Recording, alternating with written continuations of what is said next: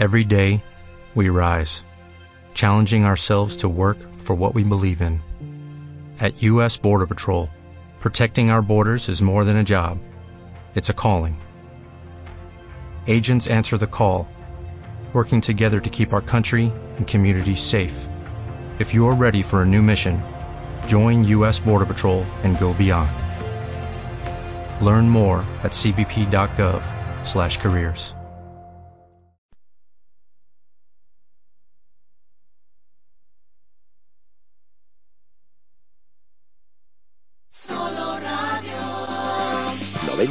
90.6 FM, la radio de tu ciudad.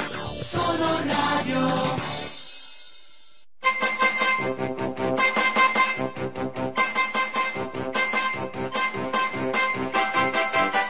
Noticias, actualidad, efemérides, tradiciones. En definitiva, la vida de Ellín y sus gentes en los desayunos de Solo Radio. A partir de las ocho y media de la mañana. Repetición a las dos de la tarde. Los desayunos de Solo Radio. Para hablar de todo y de todos.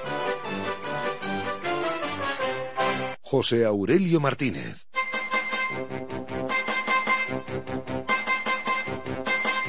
Muy buenos días, saludos cordiales. Aquí comenzamos una nueva edición de los desayunos de Solo Radio a través del 90.6 en la banda de frecuencia modulada. Nuestro saludo también muy cordial a todos aquellos que nos seguís, nos sintonizáis a través de Internet en cualquier lugar del mundo. Gracias por estar ahí. Y aquí comienza una nueva edición de este programa que tiene una máxima hablar de todo y de todos.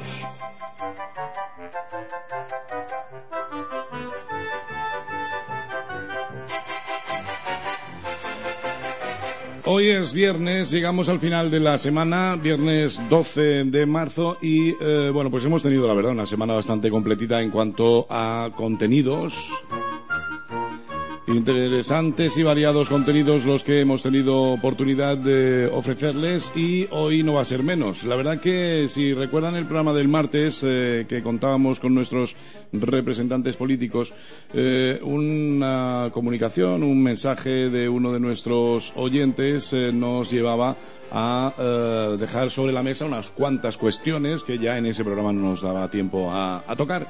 Y que, eh, bueno, pues, por ejemplo, pues nos eh, pedía que habláramos un poquito, que diéramos información de la apertura del Museo de Semana Santa, Rafael Sánchez Hortelano de la Semana Santa y de la, Tamborada, que habláramos también de, bueno, pues, actividades que se podrían realizar a lo largo de la Semana Santa, como ya se están realizando también a lo largo de la eh, cuaresma y eh, temas así un poco relacionados con el momento que nos toca vivir en este instante, que es precisamente pues toda esa actividad que eh, va dando forma año tras año a la cuaresma hasta llegar a la Semana Santa y que este año además también pues será tan diferente como la del año pasado. Eh, no tendremos nuestras procesiones y tamboradas. Eh, hay una diferencia importante respecto al año pasado y es que no estaremos metidos en casa, como fue la del 2020, con lo cual, bueno, pues ahora hablaremos de la actividad dentro de, de lo que se pueda realizar siguiendo los protocolos de seguridad sanitaria a lo largo de esos días, de estos que nos quedan de la eh, cuaresma y también eh, en esos días de Semana Santa. Hoy, como ya les adelantaba en programas anteriores, eh, compartimos los desayunos con el concejal de Servicios Sociales y de Participación Ciudadana, que lo es además también, como saben, de Semana Santa. Está con nosotros hoy en los desayunos Emilio José Pinar. Buenos días. Muy buenos días, José Aurelio. Gracias por venir a, a la sintonía de Solo Radio, por atender nuestra llamada y hablarnos desde el Ayuntamiento de la ciudad de, esta Semana Santa que va a ser desgraciadamente diferente a la de otros años.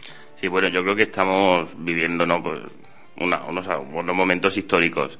Eh, desde, lo he dicho varias veces, ¿no? Desde la guerra civil no habíamos tenido en Ellín años sin procesiones y, y sin tamboradas, ¿no? Entonces, bueno, pues realmente dentro de todo lo malo, pues tenemos, yo siempre creo que de lo malo hay que sacar, hay que sacar bien, ¿no? Entonces, bueno, pues tenemos que, que aprovechar también estas fechas de Semana Santa para vivirlas de otra manera, igual pues acercarnos también a, a los oficios o acercarnos a otro tipo de, de, actos, sobre todo religiosos, que se realizan, que se realizan, y también para plantearnos el futuro.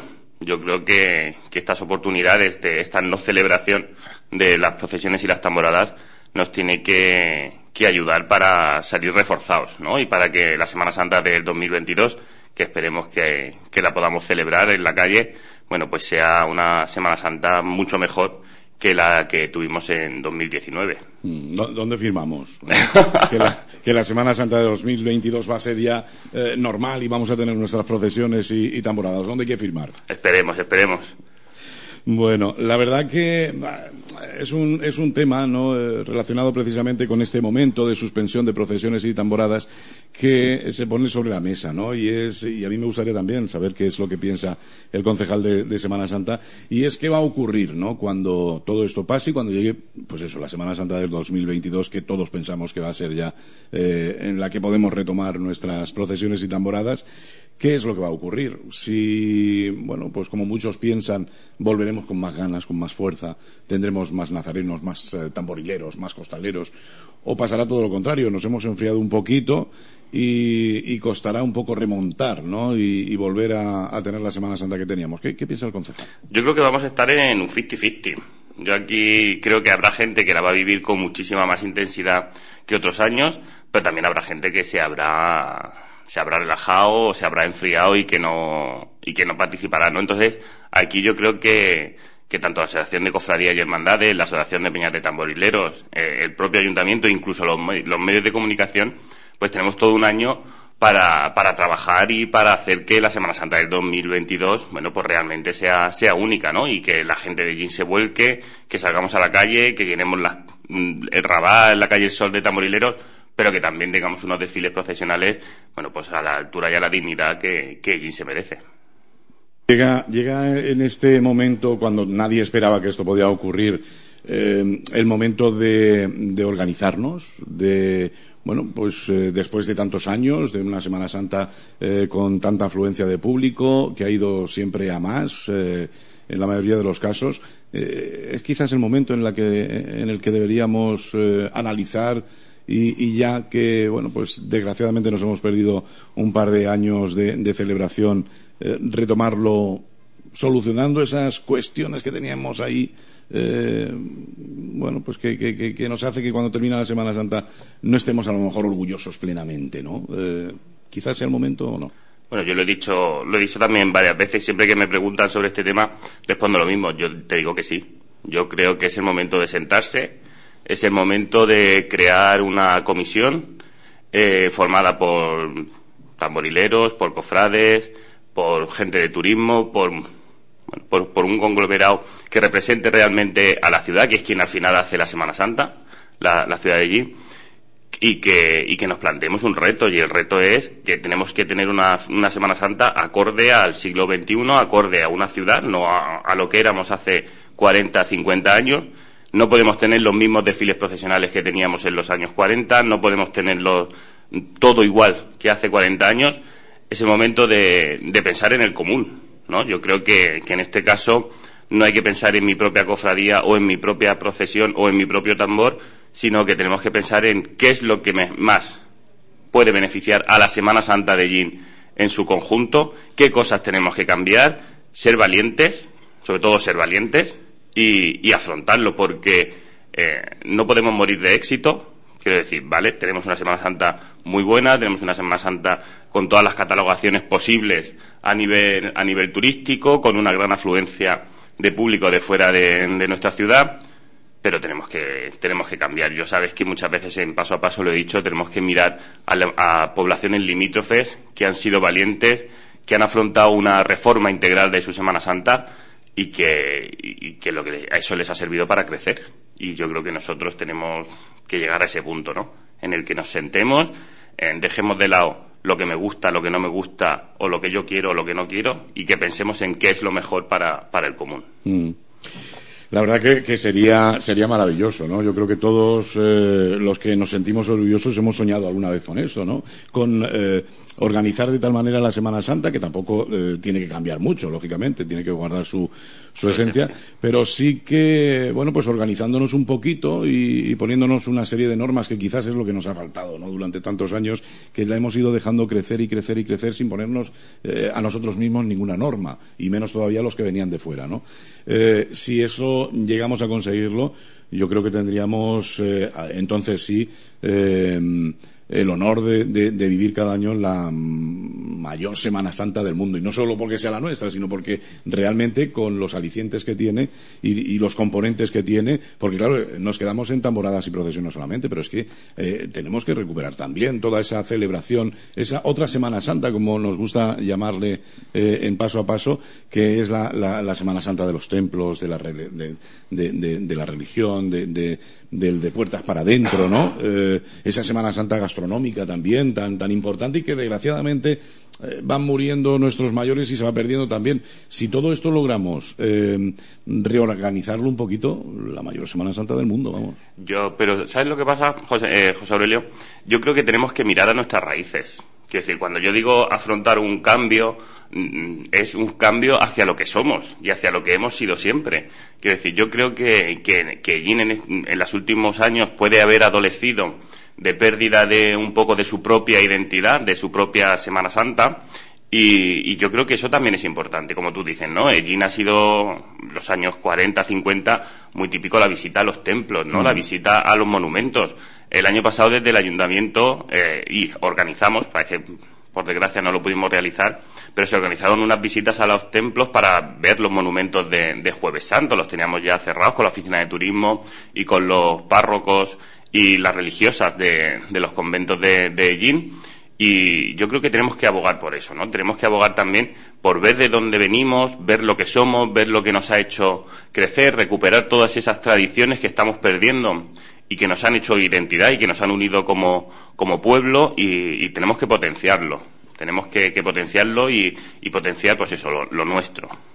¿no? Yo creo que al final tenemos que vender una marca y, la marca tiene que ser Ellín. Y, y tiene unas características y nuestra Semana Santa ha tenido unas características que no ha tenido otra. Y, eso es por lo que tenemos que apostar y es lo que tenemos que hacer grande. Hmm. Bueno, a mí me consta que, hay muchas eh, cofradías, muchas hermandades, eh, que, han seguido trabajando como si la Semana Santa se fuera a realizar tal cual. ¿eh? Eh, el esfuerzo que se está realizando por mantener, porque claro, la infraestructura eh, logística, pues más o menos es mantenerla y ya está. La humana es la complicada, ¿no? Y en este caso, pues haciendo un poco recordatorio de, de, lo que le comentaba anteriormente a nuestro invitado, no sabemos qué va a pasar cuando, cuando volvamos a la calle, ¿no? Y eh, bueno, pues ahí se está luchando para no enfriar demasiado el ambiente y que los cofrades sigan estando ahí, ¿no? Hay cofradías incluso, pues que han tenido que, dirigirse a sus cofrades diciéndoles que, las cuotas que pagan, que además son muy bajas respecto a otras poblaciones, ¿eh?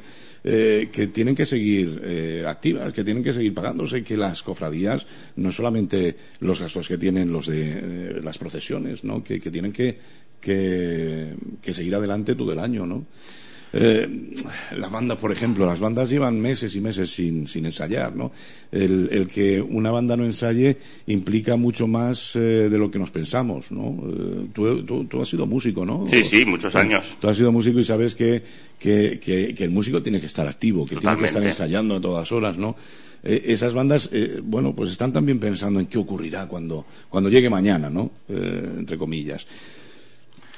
Es complicado. Necesitamos. Es complicado. Es muy complicado. Por eso decía que, este año es fundamental y es fundamental la implicación de no solo de cofradías y hermandades, sino del propio ayuntamiento, de las dos asociaciones, para, para que en el 2022 todo el mundo esté preparado para, para afrontar una Semana Santa en la calle, ¿no? De, de procesiones y, y tamboradas. está siendo un año muy difícil para, para todos y sobre todo para todo lo que son actividades colectivas. Es muy complicado. Yo en este caso como concejal de servicios sociales eh, pues veo con tristeza sobre todo y con profunda preocupación como hemos tenido meses, ya no solo las bandas, sino eh, pues centros de atención a personas con dependencia, de autismo, de inteligencia más límite. Entonces, que es muy complicado. Quiero decir que una banda es complicado, una cofradía es complicado, pero imagínate las personas eh, dependientes o las personas que necesitan de unas terapias continuas para mantener su calidad de vida, ¿no? Entonces, ha sido un año muy, muy difícil. Poco a poco,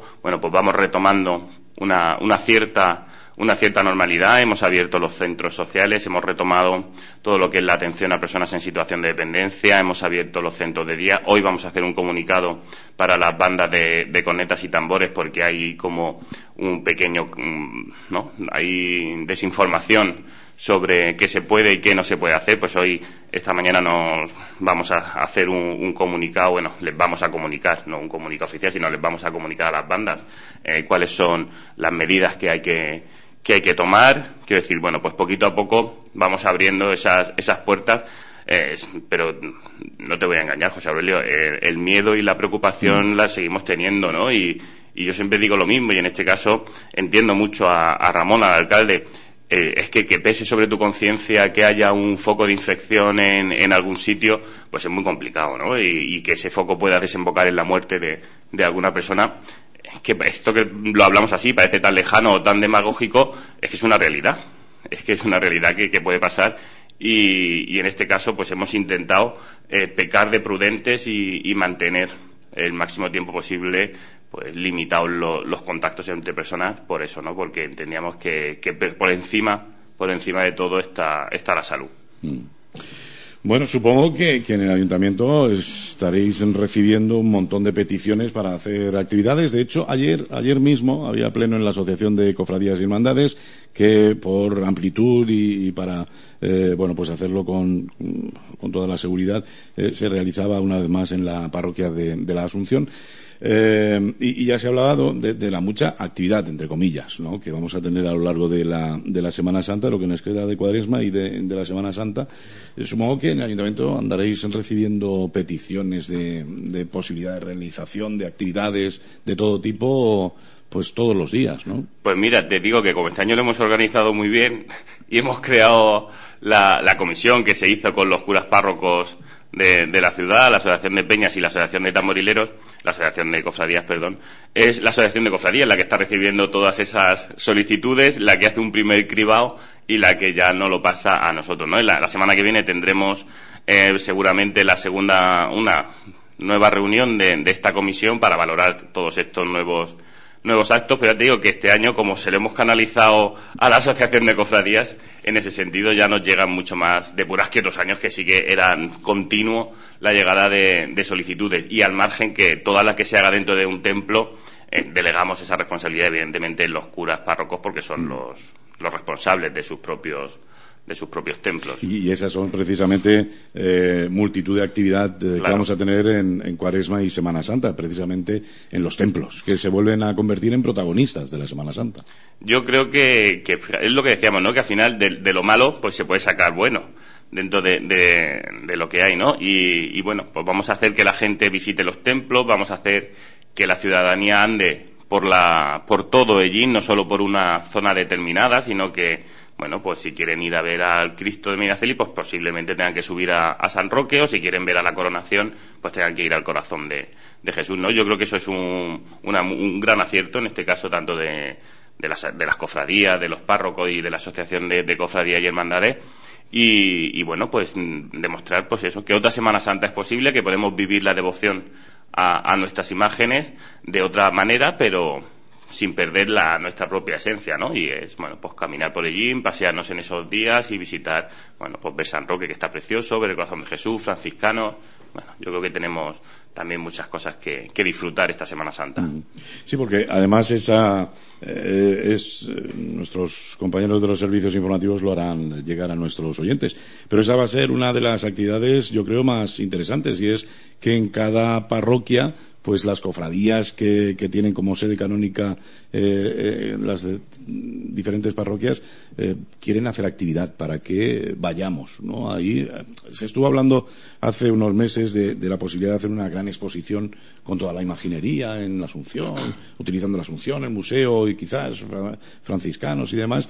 Pero bueno, en el, en el momento que nos encontramos, casi mejor, mucho mejor esto, ¿no? Que, que, en vez de eh, ir todos al mismo lugar, pues podamos estar con unos horarios eh, que van a ser bastante amplios, visitando eh, los diferentes lugares donde habitan nuestras cofradías y hermandades. Bueno, yo en la comisión que nosotros tuvimos la primera reunión, ya te digo, nuestra, nuestra mm. propuesta era que las imágenes se queden se queden en sus templos. También porque nos va a dar opción de, a la gente que participa en los oficios y que, y que vive el Jueves Santo, la Saltación de la Cruz o, la Resurrección, la Pascua de Resurrección, de vivir una, unos actos diferentes porque seguramente eh, nunca van a volver a estar las iglesias como van a estar este, este año con toda la imaginería puesta, engalanada, mm, digna de, va a ser, vamos, estoy convencidísimo de que va a ser algo digno de ver y, y que por qué vamos a tener que, yo en este caso como cofrade del corazón de Jesús, es decir, ¿por qué me lo tengo que llevar de, su casa para llevarlo a otro sitio, no?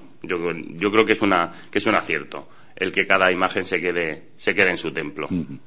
Muy bien, bueno, pues eh, todo esto llega después de, un año, eh, el 2020, que, eh, bueno, pues nos ponía al límite, ¿no? De, decir, ¿y cómo es esto posible? ¿Quién podía llegar a pensar que estaríamos uh, un año, y en este caso ya con el 2021-2, sin ver nuestras imágenes en la calle, sin tocar el tambor?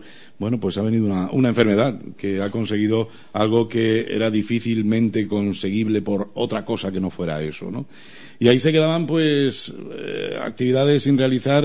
Este año también la Escuela de Tamborileros, eh, bueno, pues ha decidido hacerlo de otra manera, hacerlo a través de, Internet, una escuela de tamborileros que, como también la entrada de cofrades jovencitos a las cofradías, pues no podemos permitirnos el lujo de que esto dure mucho, ¿no? Porque esos años son preciosos, son maravillosos para esos niños que es cuando van cogiendo eh, raíz en, la celebración, en nuestra tradición. Exactamente, yo creo que, una de las grandes pérdidas es eso, ¿no? El que los niños y los adolescentes, los primeros adolescentes, no puedan estar viviendo eso porque sí que es verdad que, que lo que vives con 7, 8, 9 hasta los 13, 14 te marca mucho, ¿no? Y te hace que luego vayas cogiendo unos caminos o otros. El año pasado fue una auténtica pena no poder realizar esa, esa procesión infantil o ese desfile del paso, del paso gordo, viene de Dolores, esa procesión infantil que iba a salir de, franciscanos y que, bueno, pues que se habían trabajado mucho, tanto la Verónica, eh, la Virgen de la Paz, el Cristo de la Salud, pues fue una auténtica pena, pues porque los niños se, lo viven todo con muchísima con muchísima emoción y es una escuela que es fundamental y que, como tú bien dices, José Aurelio, no podemos perder ni la parte tamborilera ni la parte cofrade, que por fin estamos haciendo ahí un gran esfuerzo, se está haciendo un gran esfuerzo para que haya una sección infantil dentro de, las cofradías, que creo que es prioritario, lo he dicho desde el primer año que estoy aquí en las tertulias de, de Semana Santa, he dicho que era fundamental hacer una, una gran procesión infantil porque a los niños hay que, igual que les enseñamos a tocar el tambor desde pequeños, tenemos que enseñarles que la parte cofrade es igual de importante que, la tamborilera. Entonces es una, es una auténtica pena ¿no? lo, mm. que, lo que ha pasado en ese sentido. Me está viniendo a la cabeza precisamente esa campaña que, que desgraciadamente no se pudo ver materializada y, poder demostrar lo que mostraba esa campaña de yo soy cofrade y soy tamborilero. ¿no? La verdad es que fue una pena porque y teníamos un es decir, una imagen visual muy potente, ya no solo el vídeo que se hizo, que se presentó, que sé si llegamos a, presentarlo en el miércoles de ceniza del año pasado, sino teníamos una, bueno, pues una cartelería, unas lonas, pues para los autobuses, para las paradas, eh, muy potente, ¿no? Con una, con un diseño muy chulo, que bueno, que lo usaremos si Dios quiere y no pasa nada el año que viene, porque ya que está, que está hecho, tenemos que, usarlo y el lema es bueno, que decir, soy cofrade, soy, soy tamborilero, es un, es un gran lema. Y, pero sí, la verdad es que, fue una pena que, eso se nos quedara ahí en el tintero. Una pena también como esa exposición que en el Museo Comarcal se preparó con mucho gusto, con mucho trabajo, porque la verdad que, era, era una exposición, eh, bueno, pues bastante complicada de, montar, vamos a decirlo así, y que, bueno, pues, como se suele decir, tuvo los días contados. Nada, estuvo una semana y mira que, que en este caso y mi compañera Sonia y yo, que fuimos los que nos pegamos el curro gordo para hacer bordados de, de pasión y bueno, y los servicios del ayuntamiento, porque todo lo que fueron los, muebles donde iban todos los mantos, todo eso hubo que hacerlo es profeso para cada uno de, los mantos que estaban allí. En este caso, la, pues, el herrero y los carpinteros se pegaron también mucho trabajo y fue una auténtica pena. Yo creo que era y ya te digo, no es porque la organizara yo, pero yo creo que era por primera vez se veían trabajos de, de y poníamos en valor el trabajo de Gin, que estamos muy acostumbrados a irnos a Sevilla, a irnos a Málaga, a irnos a otros sitios a ver cosas cuando aquí tenemos auténticas joyas que pasan completamente desapercibidas por lo que te decía, ¿no? Porque tenemos que, lo decía antes, que tenemos que creernos nuestra tradición y tenemos que creernos que tenemos cosas muy, muy buenas y tenemos que, potenciarlas pero bueno, ahí se quedó con una semana de, vida, la mm. pobre exposición. Bueno, de todas formas, como eh, todo lo que ahí se iba a mostrar sigue en posesión de las cofradías y hermandades y todos los trabajos que se realizaron están ahí, pues se puede retomar en cualquier momento. La haremos, la haremos. La haremos incluso ampliada. Eso es. Muy bien, bueno, recordar a nuestros oyentes que en la emisión matinal eh, pueden participar si quieren, no sé, pues eh, proponernos algún tema, hacer alguna pregunta eh, a nuestro invitado, darnos su punto de vista sobre algo de lo que estemos hablando en ese momento. Lo pueden hacer a través del 967 30 53 21 o si quieren enviar un correo electrónico a participaallin.soloradio.es también lo pueden, lo pueden hacer. Bueno, vamos a hablar un poco de presente y de futuro y mm, bueno, pues la, cuaresma comienza de alguna manera en, en siempre con las revistas y carteles de la Semana Santa. ¿Qué, le ha parecido, eh, bueno, pues este año nuestra representación a través de los carteles? No sé si ha echado ya un vistacillo a las eh, revistas. Un acto que fue diferente eh, a, como se ha hecho siempre, precisamente porque no podía tener público. ¿Qué le ha parecido? ¿Cómo valora esa parte inicial, podríamos decir, de la Semana Santa? Ese que se ha dicho siempre pistoletazo de salida. Bueno, yo creo que el acto bueno, pues estuvo bien, ¿no? El, dentro de las limitaciones que te ofrece el poder hacerlo en un plató de televisión, en este caso, el no hacerlo en el teatro Victoria o en la Asunción, pero bueno, pues fue un acto, la verdad es que a menos las intervenciones yo creo que fueron bastante, bastante acertadas, tanto la de Diego como la de Dolo, yo a mí me gustaron bastante y ya y, tanto el presentador Félix como el autor del cartel de Semana Santa, muy bien. Los carteles, bueno, pues dos carteles ¿no? Quiero decir, desde la tamborada, los que conocemos como Pinta Feli, pues es lo que se esperaba, quiero decir, como el cartel de la tamborada se encarga a un autor, pues más o menos puedes esperar lo que va, lo que va a ser. Y el de la parte profesional de nuestra Semana Santa, pues lo, lo dije en otra entrevista, pero a mí me parece ambiguo, que lo mismo puede valer para allí que para otro sitio.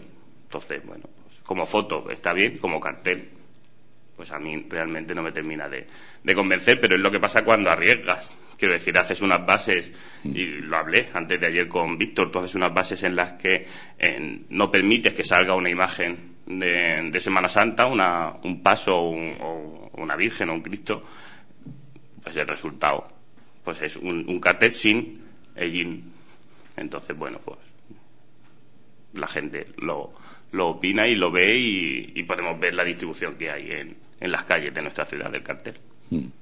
Eh, todo tiene sus riesgos y efectivamente hacer eh, bueno pues un cartel con, con esas normas eh, que no sea lo que nos centramos o en lo que nos centramos todos los años que es a la imagen que le corresponde eh, en el tiempo, eh, tiene los problemas también que puede tener, por ejemplo, pues eh, el de los tamborileros, ¿no? Al fin y al cabo, se le encarga a un artista y el artista tendrá su visión de, lo que es la tradición tamborilera, con lo cual, cuando lo exprese, pues te puede gustar más o te puede gustar menos, pero...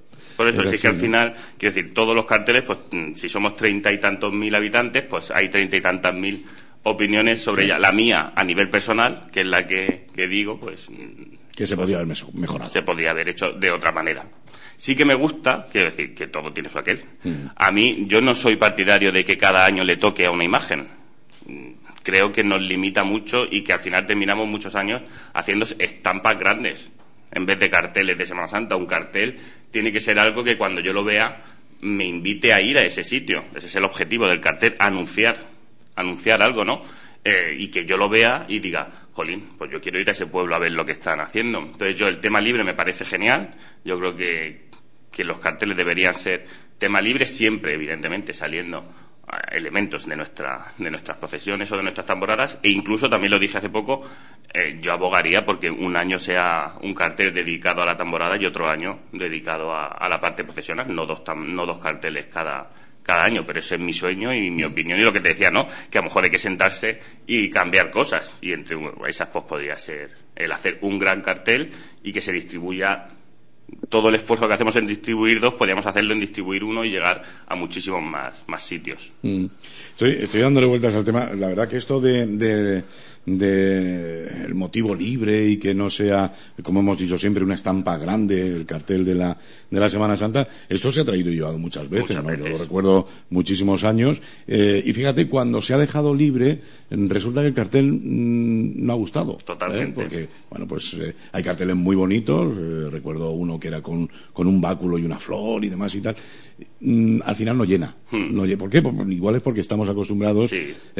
han sido tantísimos carteles con toda la iconografía que tenemos en, nuestra, en nuestras cofradías y hermandades que al final, eh, bueno, pues quizás nos hemos acostumbrado a eso, ¿no? Hmm. sí, pero es verdad que luego vemos, quiero decir, ahora con las redes sociales que, que es que lo ves todo, ¿no? La gente que, que, tenemos Facebook y que estamos en mm. carteles de la Semana Santa de España, cofrades de España, todo esto de España, que hay muchos muchos grupos, y ves toda la cartelería de toda la Semana Santa, hay algunos que es que te quedas prendado, mm. sabes, que, alucinas y dices, madre porque teniendo yo una imagen mucho más chula que esa en mi pueblo, porque no somos capaces de hacer eso, ¿no? Yo creo que, que hay que darle, que hay que darle una vuelta al cartel. Yo ahora con, bueno, pues con montando todo el Museo de Semana Santa, que hemos tenido la oportunidad de tener toda la cartelería de, de la Semana Santa, tanto de la parte profesional como de la parte tamborilera, yo veo los carteles José Aurelio de los años 60 y es que alucino. Es que hay cartelazos de los años 60 que es que son impresionantes. Hay uno de que se ve, creo que es la Magdalena, San Juan y la cruz en la puerta de la Asunción un domingo de resurrección y es que es espectacular. Y luego, conforme vas entrando, evolucionando en los años, pues vamos viendo las estampas, ¿no? En las que, bueno, pues son las estampas que se puede dar el viernes del Cristo, pues igual, pero en grande. En grande. Entonces, bueno, que, no está ni mal ni bien. Quiero decir que esto es una opinión mía personal, que yo creo que, que, tenemos que intentar que venda, que un cartel te atraiga, te llame y te diga yo, el año que viene me voy a ese pueblo sí o sí. Ya. Es complicado, la verdad que, es complicado y, bueno, pues la tendencia en Ellín ya la tenemos clara. El que no quiere fallar en las bases, sí, sí, totalmente. Una, una imagen concreta. Pero estarás conmigo, quiero decir, en el grupo de fotografía de Semana Santa, que mm. yo creo que todo Ellín estamos ahí metidos, hay fotos que tú que las ves y dices, menudo cartelazo sería este. De, hecho, hay carteles muy bonitos eh, que se han presentado a esta edición. Sí, sí, sí, totalmente. no, incluso ya te digo, si la foto en sí no es fea es decir, la foto del cartel es chula, es un, es un montaje muy chulo, la, la, madre en este caso del muchacho está espectacular, el tamborilero detrás, quiero decir que como montaje está muy chulo, como cartel, quiero decir, yo hablo como cartel, pues ese es donde Como cartel de la Semana Santa de Gin, claro. como cartel pues también puede ser un cartelazo, ¿no? Por eso digo de la semana, de cartel de la Semana Santa, ¿no? Hablando evidentemente de, de la Semana Santa, pero por eso digo que luego te metes en el grupo de fotografía de Semana Santa y es que tenemos unos artistazos aquí de fotógrafos. Mm. Es que hay artistazos que hacen unas fotos que ya te digo, yo digo, si esto sería un cartelazo. Pero luego pues no se presentan esas fotos a, los concursos. Bueno, el caso es que con esa presentación de carteles y revistas, eh, bueno, pues se iniciaba nuestra, nuestra cuaresma en el miércoles de, ceniza. La revista no sé si les ha echado un vistazo, si ha tenido tiempo de... pues las he visto por encima, ¿no? Es verdad que que aunque no luego se lo crea la gente, he estado con la próxima inauguración de, del museo muy, muy, muy, muy, muy, muy, muy, muy liado. Y, la verdad es que las he visto, las he ojeado, no te voy a engañar, pero no las he, no las he leído. Pues tiempo habrá entonces de, valorarlo. Tenemos también a la vuelta de la esquina, como aquel que dice, el, pregón, ese pregón eh, que estamos deseando escuchar y que hemos esperado más tiempo de lo normal por parte de Francisco García Navarro, eh, ya que el año pasado pues no pudo ser y este año eh, pues lo va a hacer. pregonar una Semana Santa que desgraciadamente no es la que queremos todos, ¿no? Pero bueno, este año tendremos el pregón. Sí, yo creo que aquí en este caso Paquito eh, pues lo va a tener complicado, ¿no? Quiero decir, es verdad que él tiene un verbo muy bueno y, habla muy bien y escribe muy bien, pero bueno, es pregonar algo que, que, no es lo habitual, pues no, no va a ser, no va a ser fácil. Le va a venir muy bien en este caso su vertiente, ¿no? religiosa, quiero decir, sabemos que es una, un profundo creyente, una persona muy vinculada a, a la iglesia, al santuario del Rosario, a su dolorosa, entonces, bueno, pues por ahí le va a salvar porque tiene unas profundas convicciones eh, religiosas, pero es complicado, va a ser complicado, pero bueno, en este caso eh, estaremos todos muy atentos a, este pregón de, esta rara Semana Santa del 2021. Muy bien, bueno, pues eh, una de las excusas eh, que, si es que necesitáramos excusas para invitar al concejal de Semana Santa en la sintonía de Solo Radio era precisamente el museo. Museo que eh, yo creo que, mi generación por lo menos nos hemos criado hablando del museo, que ya llega el museo, que tenemos que hacer el museo, que el museo va a estar el año que viene, pasan unos años, el museo, que hemos estado así décadas 30 años, mínimo 30. décadas y décadas, ya parece ser definitivamente, eh, hace unos años eh, nos dimos cuenta que ya era una realidad y, eh, bueno, pues el proceso para, para que ese museo sea atractivo ha sido también complicado, lógicamente lleva su tiempo, pero ha llegado el momento. fíjate, que sea en este momento cuando mm. podemos ya inaugurar el museo. mira, pues igual tiene así más protagonismo, ¿no? Hombre, decir, la intención, que, vamos a ver, no sé, ha sido, como tú bien dices, desde aquella exposición que se montó en los 80 o a principios de los 90 en Franciscanos hasta, hasta hoy, yo creo que, pues eso, son muchos años soñando y pensando en, el Museo de, la Semana Santa de, de ¿no? Ha sido muy complicado, José Aurelio, muy complicado es un edificio, ya hablando de lo que es el museo hoy en día, es un edificio enorme. Son 2.164 metros cuadrados los que tiene ese, ese museo. Son cinco plantas, que es que se dice, se dice pronto. La planta de Semana Santa es enorme y con una dificultad técnica tremenda, tremenda. Y, ha sido muy costoso. hablamos de que hay invertido en ese museo pues prácticamente un millón de euros para, que el día 21 a las 12 abra, sus puertas, que se dice pronto. Hablamos que tiene más de 15 pantallas de televisión, más de, más de 10 interactivos, eh, bueno, pues toda la planta de, historia, naturaleza, arqueología, etnografía, que es la parte, si nos ponemos en el mostrador, el ala izquierda del museo, y luego toda la parte de Semana Santa, que no ha sido fácil llenar. Quiero decir, ha habido pues, su complicación, ha habido cofradías, y lo he dicho desde el principio, que se han volcado con nosotros. Quiero decir, hay gente, hay cofradías que es que mm, yo antes de ayer pedí una cosa y, vamos, no me la trajeron a las dos horas porque ya era tarde, pero a otra mañana estaba allí. Y hay otra gente a la que se le pidió hace tres años un báculo y aún no lo tenemos. Un báculo. Hmm. Es decir, ha sido muy complicado, ¿eh? Muy complicado llenarlo. Pero es verdad que, como te decía, hay, cofradías que se han volcado y, se ve. Quiero decir, evidentemente tú cuando visites esa exposición de, Semana Santa ves claramente las cofradías que, se han volcado en, colaborar. Yo creo que la gente le va, le va a gustar, va a aprender, que yo creo que al final es bastante importante. Vamos a aprender de dónde venimos y por qué somos como somos. Eh, es muy interactivo, es muy dinámico, es muy de tocar porque ya te digo, hay 15 interactivos que te cuentan lo que son nuestras procesiones, nuestras tamboradas, nuestras cofradías, nuestras hermandades, nuestros tambores, nuestros toques, toda la historia de nuestra, de nuestra Semana Santa. Tenemos una parte eh, dedicada a la Semana Santa a lo largo de todo el año, donde bueno pues se exponen piezas bordadas, piezas de orfebrería, de mm, también un, un, rincón para el gran tallista Rafael Millán, evidentemente que había que hacerle también su, su espacio y, lo que para mí es la joya de, la corona, que es la sala de Zamorano, ¿no? Que es, yo creo que la gente ahí vamos a, alucinar porque es espectacular. Yo, ¿verdad? Es espectacular y luego yo creo que por primera vez va a estar condensado en imágenes eh, la gran mayoría de la producción de este de Zamorano que no existe en ningún sitio. No hay ningún libro, ningún documento que recoja toda la obra de, de Zamorano y en este caso, pues gracias a Rafael Marín, gracias a José Gabriel Barra, gracias a, la empresa que lo, que lo ha hecho, ¿no? Pues va a haber un, un gran reportaje de cuál es toda la obra de, Zamorano y yo creo que muchos vamos a, a quedarnos con la boca abierta cuando veamos todo lo que tiene este señor. Vamos, vamos a seguir hablando del museo, por supuesto, pero ya que, nos ha nombrado a José Zamorano, eh, vamos a hacer un pequeño alto en el camino, porque un oyente nos ha enviado un mensaje precisamente hablando de, ello. Eh, dice, eh, bueno, aprovecho para, recordar que a lo largo de esta semana hemos hecho la reposición de una entrevista que precisamente realizábamos a Rafael Marín Montoya en torno a, un trabajo que realizó para dar a conocer la, la figura de José Zamorano en, Albacete y a, partir de ahí pues salió un bonito programa de, radio que recordábamos a lo largo de la semana.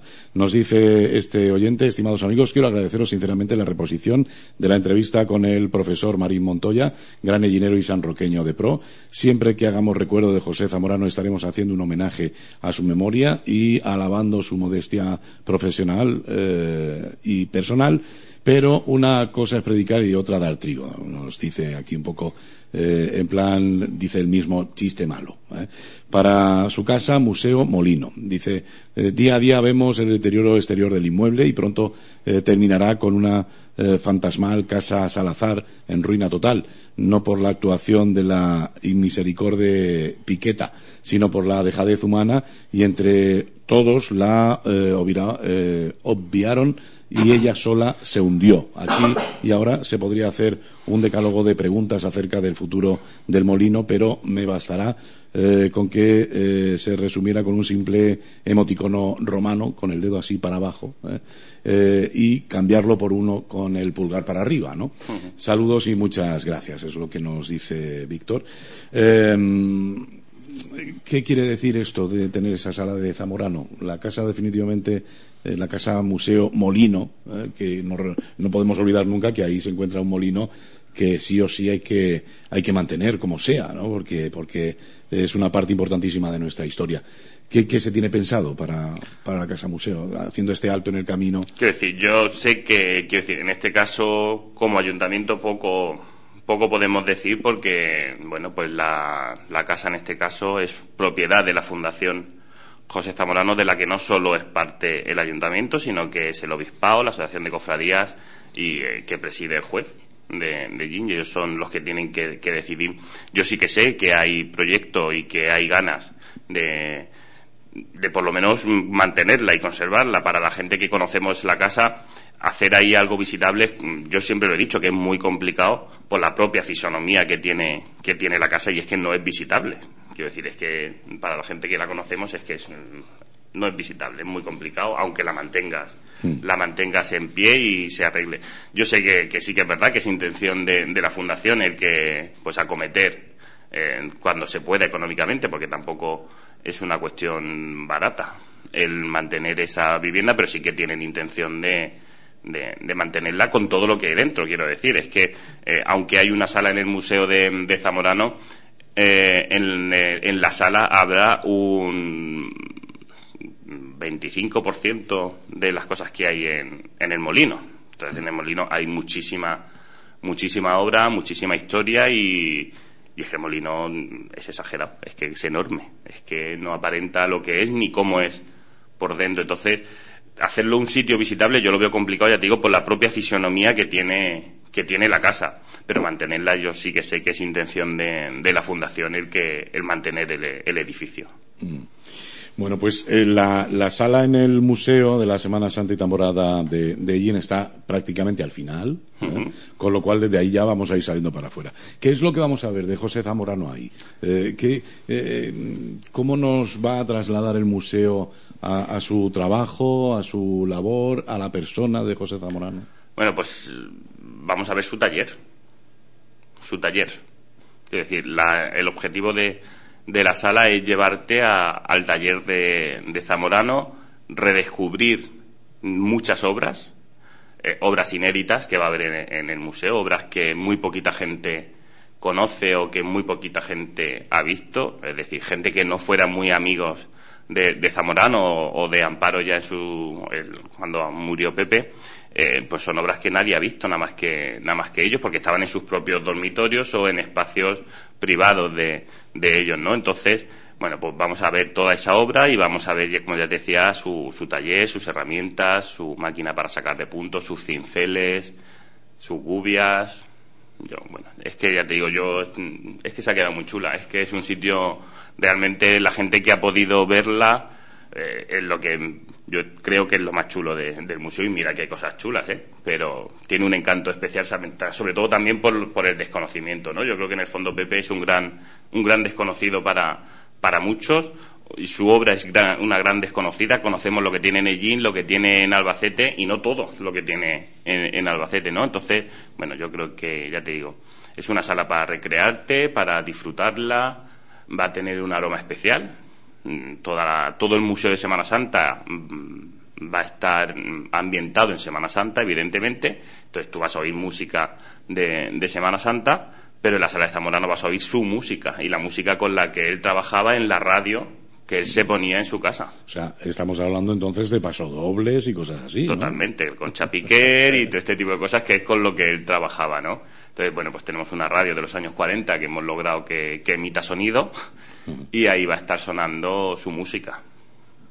Entonces, ya, ya te digo, yo, yo creo que la gente va a salir muy, muy contenta de, esa sala y de ese homenaje, ¿no? Yo creo que, que Gil le merece eh, un gran homenaje a, a José Zamorano y, y ayer lo decíamos, ayer estábamos allí pues ultimando detalles y tal, y, Ramón, que sí que lo conoció mucho cuando pues, por todo el ese homo y luego mantenían eh, la amistad, decía, si Pepe levantara la cabeza y viera todo esto cómo se ha quedado y este homenaje que le está haciendo el pueblo, con lo raro que, él era, mm, pero la verdad es que es verdad, eh, la gente que lo conocía dicen que, estaría bastante bastante orgulloso no en el fondo de ver de ver cómo su pueblo le, reconoce su trabajo de esa manera. Mm, yo hace poquito tuve oportunidad de ver más o menos cómo estaba quedando todo y, hay un detalle que falta. Mira eso de la de la música que él escuchaba que además era un defensor de la copla tremendo totalmente. eh, sí que eche de menos una cosa.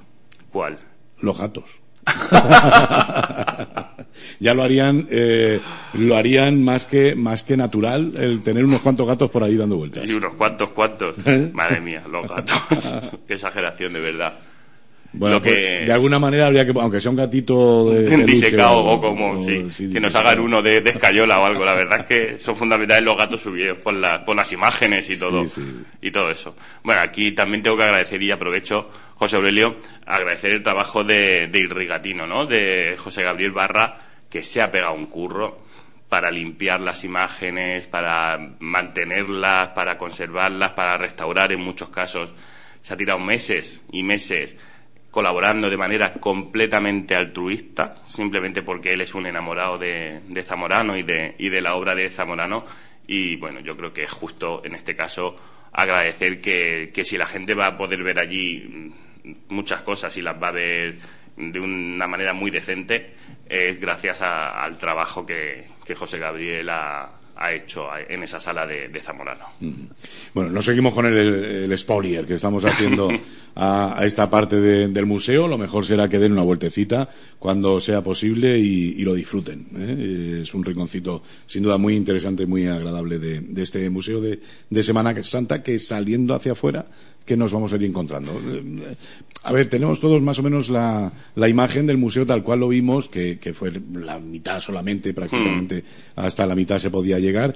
Eh, tengan en cuenta que en esta ocasión ya podrán llegar hasta el final, que es donde encontrarán la sala de, de Zamorano. Eh, ¿Qué más vamos a poder ver? Bueno, pues vamos a ver elementos fundamentales de, de, nuestra Semana Santa, ¿no? Si salimos de Zamorano, entraríamos en el desfile de bandas, de, que es lo que cierra nuestra, nuestra Semana Santa, Domingo de Resurrección, que ha sufrido una transformación absoluta. Si alguien recuerda lo que había antes de que llegara la pandemia y se tuviera que, cerrar, si alguien recuerda lo que había en Domingo de Resurrección, bueno, pues no va a tener nada que ver. Es la zona que más ha cambiado del museo. Yo toco madera para que lo que tiene que llegar llegue antes del día 20, porque si no nos vamos a ver ahí apurados.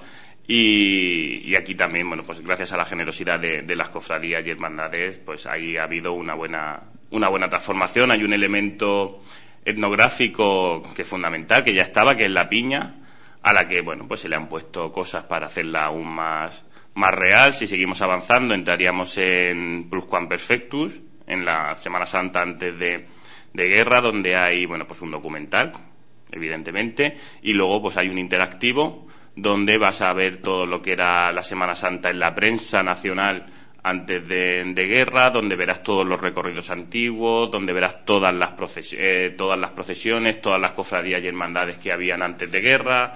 Veremos ropa, veremos una túnica de, la Verónica de antes de guerra, una túnica del Cristo de la Negación de San Pedro, tambores, cornetas, elementos de, cofradías y hermandades. si seguimos avanzando, iremos a, a Viernes Santo por la noche en este caso, los protagonistas de ese espacio va a ser la Real Cofradía del Cristo Crucificado y la Santísima Virgen de las Angustias, el Trono de la Soledad, que ya lo teníamos antes. Viernes Santo por la mañana se ha hecho una. En un principio estaba el Cristo de la Caída, que era para quien se creó el hueco. El Cristo de la Caída se fue con su madre a franciscanos y ahí se ha aprovechado para, para resaltar la figura iconográfica de la Dolorosa en el Calvario. Si hay una imagen que no ha cambiado en Ellín a lo largo de los siglos, es la Dolorosa en el Calvario. Entonces, como elemento iconográfico, es el más reconocible de nuestra Semana Santa y gracias a Zamorano. En este caso tenemos que, agradecerle, bueno, pues hemos logrado crear una dolorosa en el Calvario con una dolorosa que él tenía inédita en su casa, que le regaló a su, a su hermana Encarna y que pues también José Graviel en este caso ha restaurado, le ha recolocado las lágrimas, las pestañas y todo lo que ha hecho falta. Las, modistas de la Universidad Popular, las profesoras de corte y confección le han confeccionado, valga la redundancia, la, ropa y se recrea ¿no? esa, esa imagen icónica que es nuestra, nuestra dolorosa en el Calvario, luego bueno pues todo el trono de, la Virgen del Dolor, todo el paso de palio, la sentencia, la negación de San Pedro, un, un, interactivo sobre nuestros toques de tambor, cómo es cada uno de, de nuestros toques de, de, tambor, luego lo que te comentaba, ¿no? De la Semana Santa durante todo el año, donde vemos pues piezas de, de orfebrería, vemos todo el material de trabajo de, de, Rafael Millán, que en este caso también hay que agradecerle a su hijo, a, a Francisco Millán,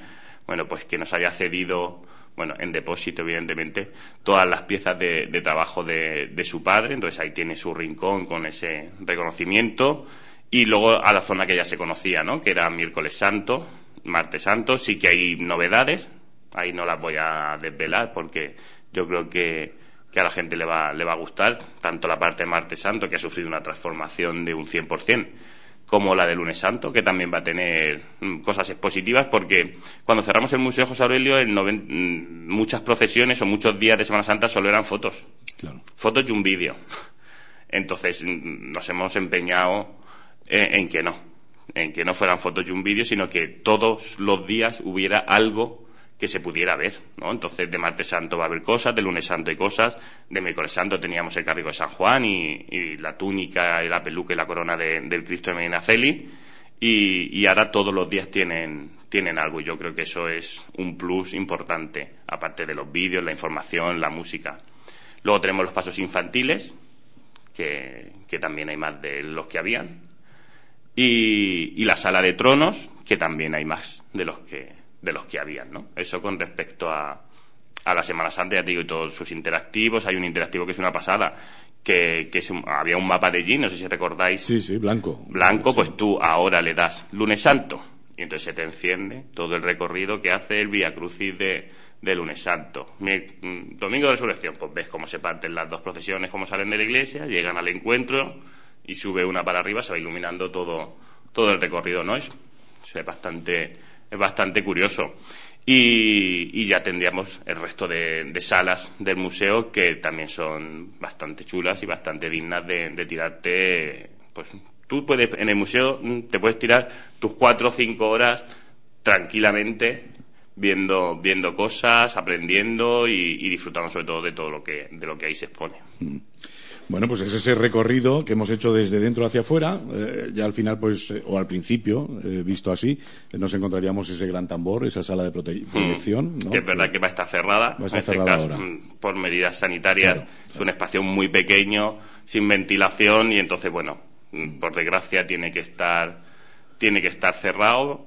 Y entonces llegaríamos, pues, como tú bien dices, al tambor y a la sala de, tronos, que es el principio final de, de nuestro recorrido, ya como lo quieras lo quieras ver. Luego también se ha hecho un esfuerzo importante por eh, colocar la colección municipal de arte que estaba guardada en un almacén cuadros de Lugardo, de Reolit, guardados en un almacén y era, nos parecía una auténtica aberración que eso estuviera, estuviera así. Entonces, bueno, pues también se va a poder disfrutar de, la colección pictórica municipal de autores sellineros, solo de, autores sellineros y yo creo que eso también es un plus importante en poner en valor trabajos de, Pedro Navarro, de María Cerdá, de Diego de Gin, de Ángel Pérez Poveda, que ya digo que estaban mm, guardados en, en almacenes y es una, es una pena. Mm. También ya visitable entonces. Sí, sí, sí, sí.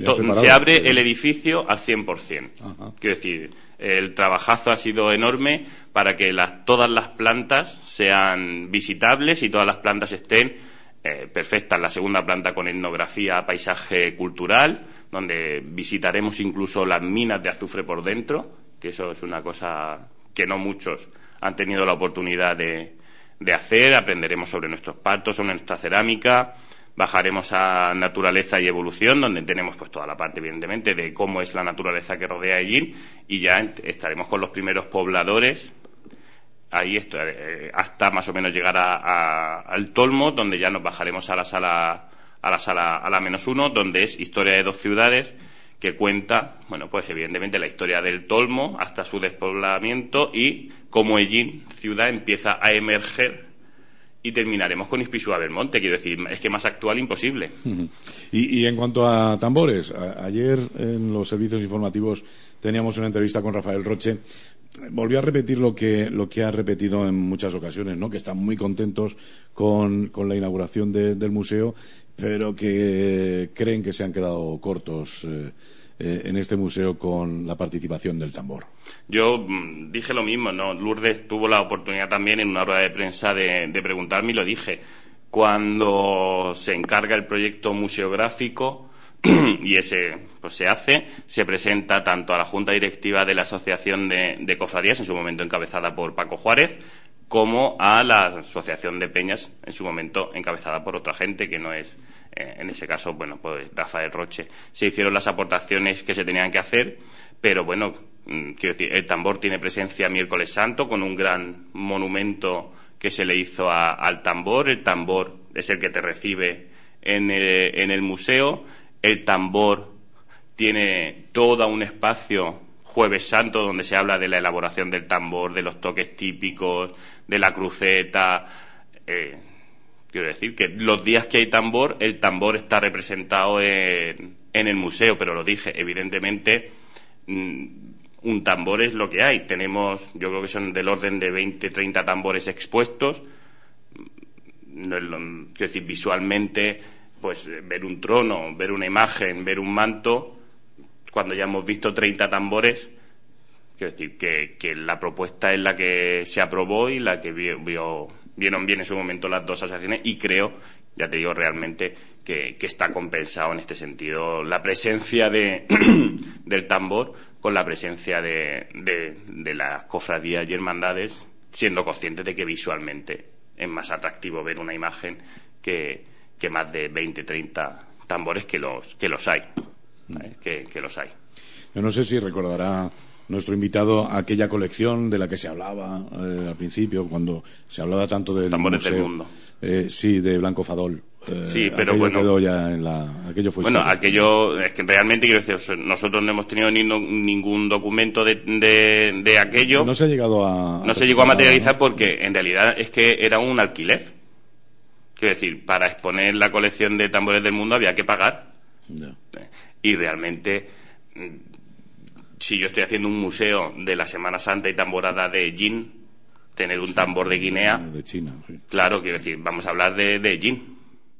¿No? Entiendo, y ya te digo, y, pero es una cosa, tampoco creo que, que, el ayuntamiento esté en disposición de estar pagando todos los meses no poco dinero por tener esa colección que en ningún momento estuvo contemplada en el proyecto inicial. Es decir, nosotros, y lo he explicado muchas veces cuando surgió toda la polémica del museo, 2009 hay una comisión que elabora un documento en el que dice que va a ir a cada planta de ese museo. Nosotros lo único que hemos hecho es dar cumplimiento a, ese proyecto y lo he dicho, salvo una planta que sí que transformamos, que fue la primera planta, que iban unos talleres de tambor y nosotros entendíamos que si estamos contando la historia de Jin y cómo la Semana Santa se enraiza dentro de esa historia, pues tenemos que empezar hablando de, pues de, las pinturas rupestres de Minatera, es que no nos queda otra, que es el inicio de, de Jin y los tambores se bajaron a la planta y, y los talleres se bajaron a la planta sótano.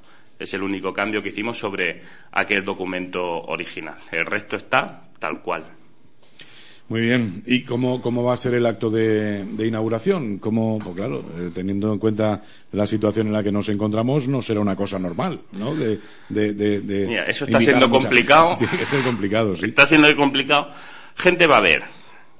Quiero decir, eh, el, el, aforo nos permite un 30% de, del aforo del museo. Por eso te decía que sabemos exactamente cuántos metros tiene el museo para saber cuánto aforo tiene. No vamos a llegar, evidentemente, ni a un 20% de, del aforo. Eh, se va a hacer en diferentes plantas para no congregar a, mucha gente, entonces se van a utilizar diferentes espacios, se retransmitirá para que la gente que esté en otros espacios lo pueda, lo pueda ver.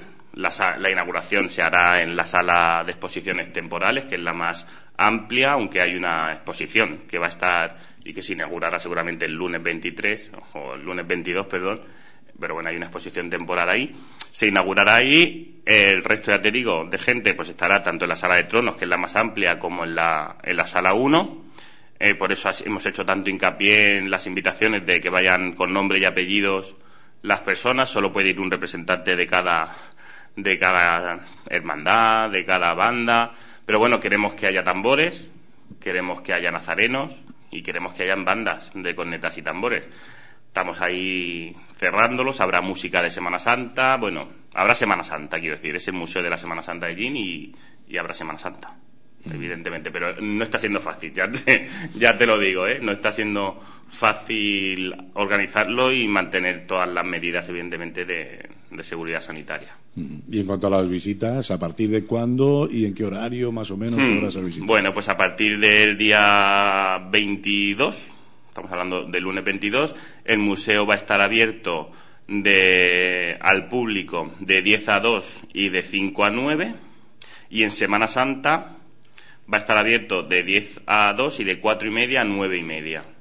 En principio, salvo que las cofradías que están allí pidan ampliar ese horario por cualquier motivo, ¿no? Mm. Entonces, en principio, de lunes a domingo, ese es el horario que va a tener eh, el Museo de, Semana Santa y esperemos que ya no haya nada, ningún motivo para tener que volverlo a, a cerrar, que para la gente que ha preguntado, está cerrado por decreto, quiero decir, porque había que cerrar los espacios culturales, no por otra cosa. Mm.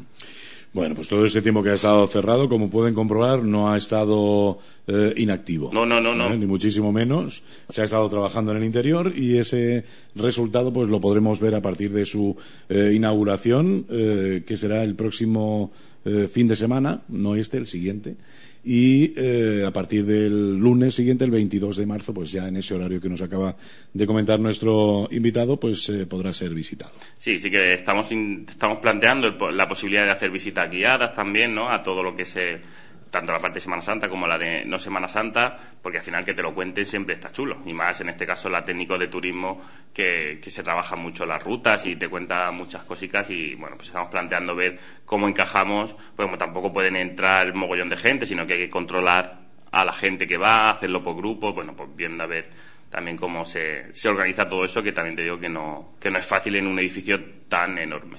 Mm. Muy bien, yo no sé, eh, yo creo que sobre el museo poco más se puede contar, porque estas cosas lo que hay que hacer es ir a verlas. Totalmente. Eh, es, un museo que supongo permanecerá vivo, ¿no? Este museo tal cual lo encontraremos en esta ocasión, ¿quiere decir que ya va a ser así siempre o, irán moviendo yo espero que, quiero contenidos? a mí me quedan en principio dos años de, de concejales de entonces sí es verdad que en dos años espero que no que no tengamos que sufrir una tercera variación de las piezas que ha contenido el museo porque digo que no ha sido fácil. Pero bueno, yo creo que el museo cada X años tiene que, tiene que cambiar. Habrá cosas que no cambien, es evidente. Habrá cosas que no van a cambiar. Pero pues los vídeos se tienen que actualizar, habrá que hacer nuevos interactivos, habrá piezas que se puedan, se puedan cambiar. Bueno, pues habrá que ir dándole vida, ¿no? Al final, porque si no, cuando pase un, tiempo perderá todo el interés el ir a ver el, el museo. Entonces, bueno, pues en este caso, ya digo, yo espero que en estos dos años eh, lo mantengamos más o menos como está, aunque se pueda meter alguna incorporación o alguna, alguna cosa, pero que los responsables que vengan en un futuro, pues sí que, que se lo trabajen, porque yo creo que, que es un museo que pocas ciudades, y ya te, digo que cuando lo conozcas, pocas ciudades tendrán un edificio tan enorme eh, destinado a museo y con tantísima información y tantas piezas ya te digo, más de 15 pantallas, los 10 interactivos y, el dineral que, hemos invertido ahí todos para que se disfrute, ¿no? Pues fíjate, eh, Emilio José, mm, la cantidad de cosas y de información y de, y, de eh, bueno, representación de nuestra Semana Santa y, es nada, es una porción mínima de todo lo que nos queda. Mm, mm, nada, es un detalle. Quiero decir, el objetivo, el objetivo que tiene el museo es que de lunes de Pascua a Viene de Dolores la gente pueda llegar a medio hacerse una idea de lo que es para Ellín la Semana Santa, ¿no? Quiero decir, al final el objetivo del museo ya no solo es enseñar, sino el poder decir un poco cómo Ellín vive su Semana Santa, que es el objetivo de ese, de ese museo. Muy bien, no sé si quiere contarnos algo más en torno a la, Semana Santa de este año, si quiere aprovechar que hoy además está eh, de forma diferente a como normalmente cuando nos visita, que está compartiendo el programa con, más invitados. Eh, no sé si sobre la Semana Santa quiere hacer alguna reflexión más. Bueno, yo sí que quiero pedir responsabilidad, ¿no? Yo creo que, que aunque se van a poner medidas más restrictivas en esas fechas de, de Semana Santa, eh, nosotros tenemos un hándicap y son nuestras peñas y, los grupos de personas que nos queremos juntar en Semana Santa. Pues apelar ¿no? a, esa responsabilidad. Te lo, decíamos antes afuera de micro. Salir de Navidad nos ha costado tres meses y esperemos que salir de Semana Santa no nos cueste, no nos cueste tanto. Entonces, eh, yo ya he oído gente que está diciendo, no, pues yo me voy a juntar con la peña a comer ya. Pues vale, mm, intentemos de verdad, que yo sé que es complicado y sé que, que es duro, pero intentemos en la medida de lo posible, pues evitar esas comidas de peñas o esas cenas de, peñas y, mantengamos dentro de lo que podamos ¿no? pues esas, esas medidas sanitarias porque el verano lo tenemos a la vuelta de la esquina y mucha gente depende de que ese verano podamos viajar, podamos salir a los bares y es responsabilidad nuestra, no es de nadie más, es responsabilidad nuestra personal el hacer las cosas bien o, el hacer las cosas menos bien. Se, han adelantado ya algunas de las posibles medidas que se tomarán en el tiempo de, Semana Santa, entre ellos pues el toque de queda que será a las 11 hasta las 6 de la madrugada, creo que era, y, con las peñas, con las sedes, con, con, con las peñas me, refiero a inmuebles. ¿eh? ¿Qué es lo que va a ocurrir? ¿Qué vamos a hacer en allí? Porque eso es un riesgo importante a tener en cuenta. Bueno, pues mm, tenemos la ordenanza de, sedes, de peñas. Eh, durante este confinamiento y durante estos meses se ha hecho uso de, de, ella para cerrar muchas peñas, para, bueno, pues para evitar males mayores y se seguirá usando esta Semana Santa y aquellas peñas de las que se tenga conocimiento que no están cumpliendo con la ordenanza o que no están cumpliendo con lo que tienen, pues se cerrarán, se sancionará a los que estén dentro y a los propietarios del local. Entonces, pues desde aquí, pues eso decía, ¿no? Apelar a esa responsabilidad ya no solo de los de las personas que, que estén en el local, sino de los propios propietarios que, que los alquilen, pues que también vean a quién se lo alquilan, qué edades tienen y, yo sé que no es políticamente correcto, pero si no lo tienen que alquilar a gente que presumiblemente pueda hacer un uso no correcto en estas circunstancias de ese local, pues apelar a esa, a esa responsabilidad, ¿no? Yo creo que, ya te lo decía, tenemos que llegar al verano de la mejor manera posible porque en Ellín tenemos mucho comercio, tenemos mucho bar y, tenemos que ser nosotros los que vayamos a esos bares y si estamos con toque de queda, con restricciones o con limitaciones de aforo, pues los que pierden son nuestros, nuestros vecinos.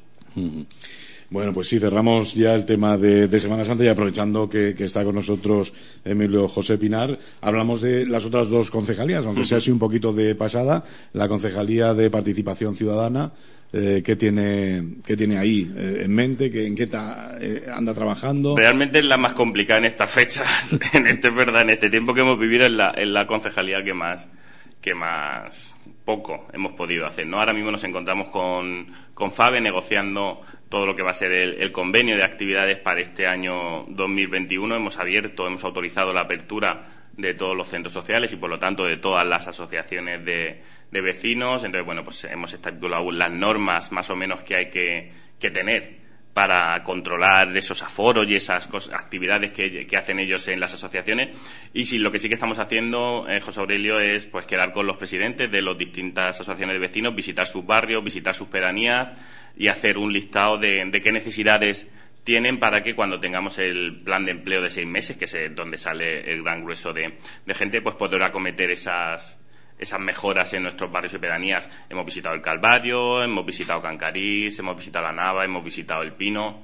Y, bueno, pues seguiremos. Ayer estuvimos también visitando toda la zona del Castillo, Peña Caída, también con los vecinos de allí, hablando, viendo las necesidades de, del barrio. Ya tenemos líneas por las que queremos, ya no solo de mejoras urbanas, sino líneas de mejoras de convivencia en las que tenemos que empezar a, a trabajar. Hay también un, un proyecto que empezará, si Dios quiere, dentro de no muy poco tiempo, que es el, bueno, como un proyecto de desarrollo comunitario también en la zona de, San Rafael, zona de Cerro Barbudo y San Roque, donde, bueno, hemos empezado haciendo unos mapeos de, activos en salud para resaltar las potencialidades de, esos barrios. Gracias a eso, eh, ahora con toda esta señalización turística que se está haciendo del municipio, hemos creado dos rutas saludables, la típica de toda la vida, ¿no? La ruta del colesterol que la llama todo el mundo. Entonces la hemos partido en dos. Hemos hecho una que va para la zona de Avenida de la Constitución, pero también una que vaya para el Cerro Barbudo y para la Avenida de, la Libertad y hagamos a la gente que entre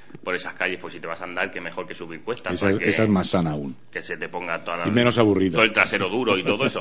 Entonces, bueno, pues gracias a ese proceso de, participación con los vecinos y vecinas del barrio de Cerro Barbudo en este caso, hemos creado esas, esas rutas. Y estamos trabajando en eso, ¿no? Sobre todo aprovechando que no podemos hacer actividades donde se concentre, donde se concentre mucha gente, pues visitando barrios, visitando pedanías y, estableciendo ese, ese tú a tú con los vecinos, que al final es lo que, lo que nos interesa y, de lo que se trata, ¿no? La participación ciudadana, no solo de hacer actividades, sino de conocer a, pues qué, qué, demandan nuestros vecinos y vecinas y, qué cosas, en qué cosas tenemos que intervenir. Como te decía, bueno, pues hay un proyecto que queremos sacar a, pues a lo largo de todo este año o como muy tarde en el 2022, bueno, pues que, que incida directamente en la, en la mejora de la convivencia, en el cumplimiento de normas, tanto en los barrios de, San Rafael, del Castillo, Cerro Barbudo, porque es verdad que nos estamos encontrando situaciones más, más complicadas y tenemos que, incidir en esa, en esa convivencia y en ese cumplimiento de, de normas también en la zona norte de, es importante, importante sin duda. Servicios sociales. bueno, eh, servicios sociales. Hice la valoración de la memoria. Yo estoy empeñado en visibilizar los servicios sociales municipales. Yo creo que lo dije en la rueda de prensa. Tú haces una, una exposición de cuadros, haces una obra de teatro, haces un concierto, haces un partido de fútbol, arreglas una calle y se ve mucho.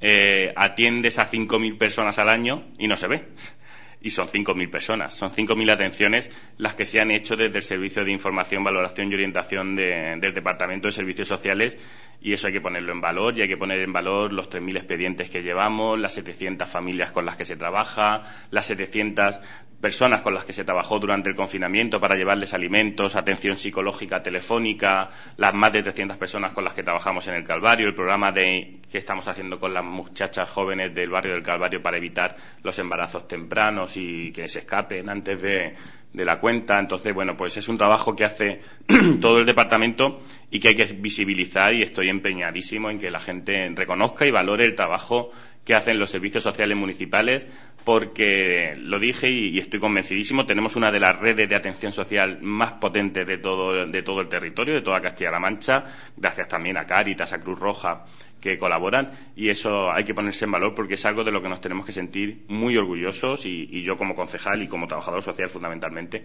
más que como concejal, como trabajador social, pues es para quitarse el, sombrero de los técnicos que tenemos en, el departamento y de, y de, la labor diaria que, que hacen porque no entienden de horas, yo llamo a la hora que sea y me atienden. Quiero decir, es una hay que hay que agradecerle su trabajo y, y, bueno y esa es mi obligación también no solo mandar sino también saber dar las gracias cuando hay que cuando hay que hacerlo Además, eh, esos técnicos, la, eh, el trabajo que tienen, ¿no? Porque, bueno, pues nosotros podemos dirigirnos al ayuntamiento para muchas cosas y, entre otras, pues para vivir mejor, ¿no? Y pedir servicios y demás, pero en este caso, esos técnicos a los que eh, atendéis directamente son personas que necesitan, que necesitan una ayuda y a veces inmediata, ¿no? Y entonces son, material, como se suele mm. decir, son... muy importante es fundamental y, ya te digo, y la gente te llega, y yo que he, he trabajado muchos años en, el departamento de, servicios sociales, la gente te llega a corazón abierto, mm. a corazón abierto a contarte su, lo peor de sí mismo, quiero decir, al final cuando tú tienes una necesidad o cuando no tienes para comer o te van a cortar la luz, eh, lo que haces es exponerte ante una persona que no conoces de nada y contarle todo lo peor que hay en tu vida y eso es muy complicado. Entonces, por eso también nosotros, en este caso, cuando yo mm, me hice cargo de la concejalía, instauramos la figura del trabajador social de referencia, que por lo menos cada vez que vayas siempre te atienda el mismo, ¿no? Cuando yo llegué eh, no era así, cada día atendía un trabajador social y tú ibas a, con el que te tocara. Y ahora no, ¿no? Tú ahora esto lo hemos hecho un poco como el sistema sanitario. Tú siempre, desde que llegas a servicios sociales, tienes tu mismo trabajador social y tu mismo educador, que son los que te van a hacer acompañar en todo el proceso, ¿no? Y eso también te da calidad, te da tranquilidad, te da calidad y te da confianza, que al final de, de lo que se trata, ¿no? de, la confianza que se establezca entre el profesional y el usuario, pues para hacer juntos los cambios que haya que hacer. Es importante, sin duda. Bien, pues hoy con nosotros ha estado Emilio José Pinar en los desayunos de Solo Radio. Eh, hemos tenido una, una llamada hace unos minutitos de un oyente que en relación al Museo de Semana Santa nos dice que él tiene eh, varios tambores, además muy artísticos, eh, eh, con formas muy diferentes y demás, que cree que serían, bueno, pues unos tambores que podrían ser mostrados, ¿por qué no?, en, en un museo que nos decía nadie se ha dirigido a él, lógicamente pues igual no, no tenéis ni información sobre Seguro. me viene esto bien para, bueno, mm, si alguien tiene alguna eh, algún objeto, algo relacionado con la Semana Santa que crea que puede estar en ese museo, que puede ser cedido al museo para su, exposición. ¿Qué podría hacer, por ejemplo, este oyente o cualquier otro, como digo, ¿no? Que, oye, pues con el paso de los años ha aparecido en su casa que era de su bisabuelo, eh, algo que se utilizaba en la Semana Santa en los años 50, eh, lo que sé. Pues mira, ¿Qué puede hacer? O, bien se ponen en contacto conmigo, quiero decir, yo estoy todas las mañanas de 9 a 2 mínimo eh, en el ayuntamiento, o directamente van al propio museo y a alguno de los técnicos, se lo comenta el otro día, por ejemplo, eh, Pepete nos, nos cedió en depósito, evidentemente, un tambor que se ha expuesto, se, se, quitó uno que era una réplica y se ha puesto el, original de Pepete, con monedas de plata de Alfonso XIII, de monedas antiguas de Isabel II, ¿no? que los tornillos los tiene todos llenos de, de monedas y, él entendió que el sitio para que estuviera ese tambor era el Museo de la Semana Santa, se, vamos, y ha ido y ahí está expuesto. Quiero decir, todo el mundo que, tenga algo, vamos, encantados de tener que hacer más espacios y más vitrinas para, para exponer tambores, palillos y, y todo lo que sea relacionado con, con nuestra Semana Santa. No hay problema ninguno. Muy bien. Bueno, pues otro oyente que nos felicitaba por el programa de hoy. Aquí la felicitación, la felicitación es ir a ver ese museo de la Semana Santa y Temporada de, de que se inaugura, eh, es el 21, a las 12. A las 12. Mm. que lo podrán seguir también a, través de redes sociales. Sí, a través de las redes sociales del ayuntamiento. Y a partir del lunes siguiente, día 22, pues pueden ya en ese horario eh, tan amplio visitarlo cuando, cuando quieran. Ese, esa es la mejor felicitación eh, que nos tenemos que dar todos. Y que la gente cuando salga de, del museo salga contenta. Quiero decir, ese es el objetivo. Y de verdad, como decías, todo aquel que tenga una pieza que crea que tiene que estar en el museo. De verdad que, el museo está de par en par abierto para exponer todo lo que sea de Jean y vamos, sin problema ninguno, ya te digo, que se pongan en contacto o con el museo o directamente conmigo y se expone pero sin problema. Esto es como tantas y tantas veces hemos dicho con el archivo municipal. ¿eh? Para tirar papeles siempre se está a tiempo. Siempre. ¿eh? Es mejor que, los profesionales los miren, los remiren y si son importantes para nuestra historia, pues ya se guardarán en el lugar adecuado. Y en este caso, pues también, también es así. Emilio José, gracias por haber estado con nosotros. Gracias a ti. Buena manera de, comenzar el fin de semana. Nada, muchas gracias a ti y, y a toda la gente, ¿no? Y, y que tengamos una buena Semana Santa, José Aurelio, y que, seamos responsables. Yo es que tengo, soy muy miedoso, ¿no? Que, que seamos muy responsables. Vamos a ver si es así. Y si hay cuarta ola, que sea mínima, que no nos demos ni cuenta. Ojalá. de que lo hemos tenido. Gracias. Gracias, José Aurelio.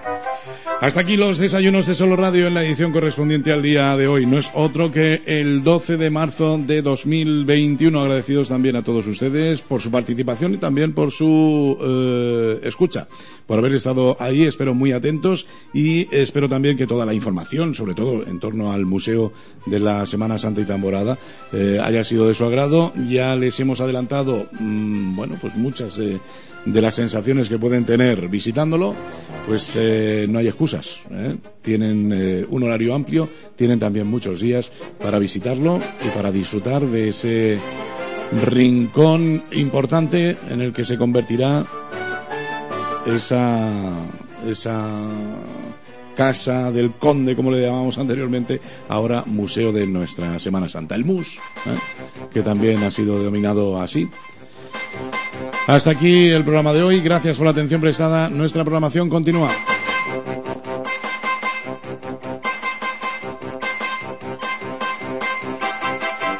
Noticias, actualidad, efemérides, tradiciones.